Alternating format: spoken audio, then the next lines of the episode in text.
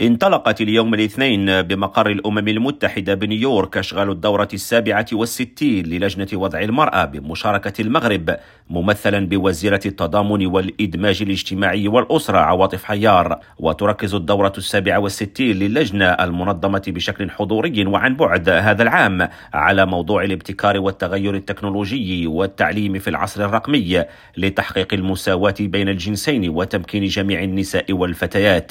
وتعد لجنة لجنة الأمم المتحدة المعنية بوضع المرأة الهيئة الحكومية الدولية الرئيسية المكرسة حصريا لتعزيز المساواة بين الجنسين وتمكين المرأة. وفي كلمة بهذه المناسبة أعلن الأمين العام للأمم المتحدة أنطونيو غوتيريش أن المنظمة الدولية تقف إلى جانب النساء والفتيات في جميع أنحاء العالم وأعرب غوتيريش عن أسفه إزاء عكس مسار التقدم الذي تم إحرازه في مجال حقوق المرأة على مدى العقود الماضية مبرزا أن الأطر الدولية لا تتلائم مع احتياجات وتطلعات النساء والفتيات في جميع أنحاء العالم ومن ثم الحاجة إلى تغييرها. كريم عويفي راديو نيويورك.